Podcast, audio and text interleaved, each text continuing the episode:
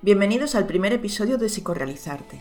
En este podcast exploramos el arte de vivir según la psicología y cómo el autoconocimiento y el desarrollo personal puede ayudarnos a encontrar la felicidad. La felicidad es algo que todos buscamos, pero cada persona tiene una idea única de lo que representa la felicidad.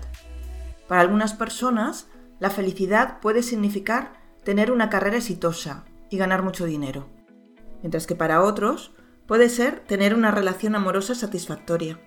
Algunas personas pueden encontrar la felicidad en la exploración y la aventura, mientras que otras pueden encontrarla en la estabilidad y la seguridad. Para otros, sin embargo, la felicidad puede ser simplemente disfrutar de los momentos pequeños de la vida y encontrar alegría en las cosas más simples. En resumen, la felicidad es una experiencia subjetiva y personal. Y en psicorealizarte, vamos a explorar cómo cada uno de nosotros puede encontrar su propio camino hacia ella. En este primer episodio me gustaría explicar por qué el autoconocimiento y el desarrollo personal son fundamentales para encontrar la felicidad en nuestra vida diaria. Seguro que debes haber escuchado muchas veces lo importante que es el autoconocimiento.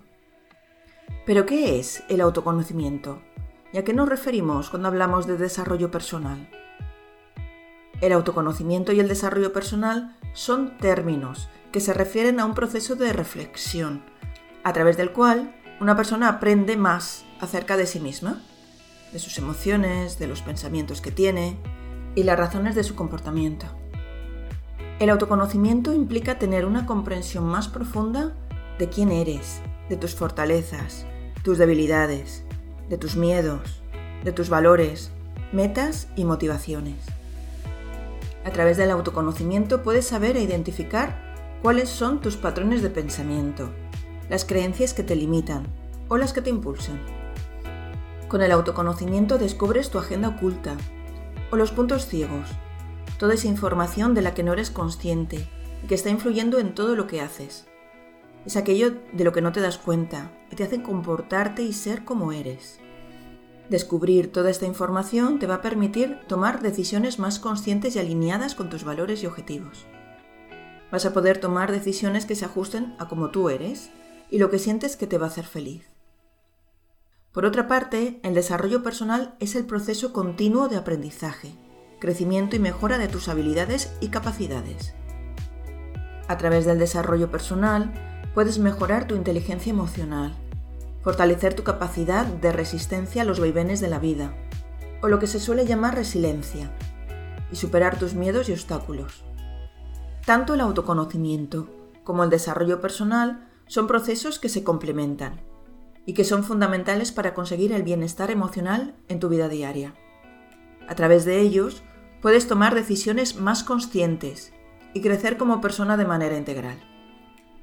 Iniciar un proceso de autoconocimiento y desarrollo personal no solo es importante en momentos de crisis, sino también en momentos de estabilidad y bienestar aparente.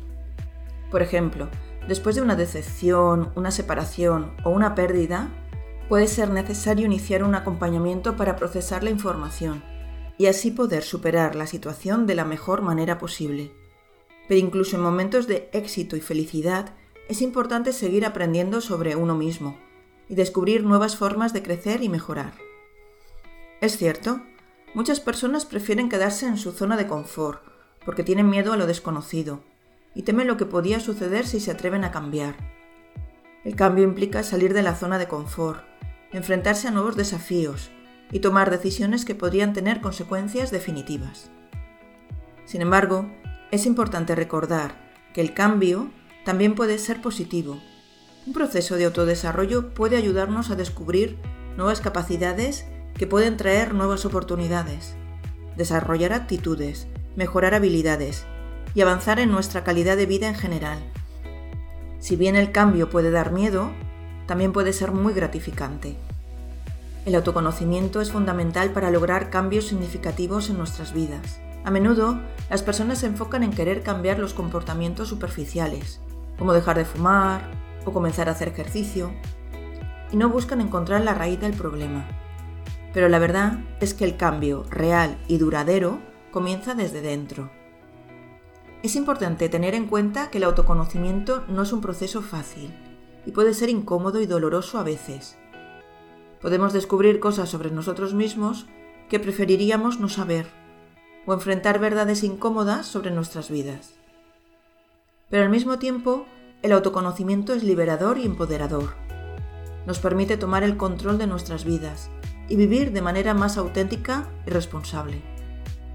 Entonces, si queremos hacer cambios reales en nuestras vidas, debemos estar dispuestos a enfrentarnos a verdades internas y aceptar aquello que no queremos ver.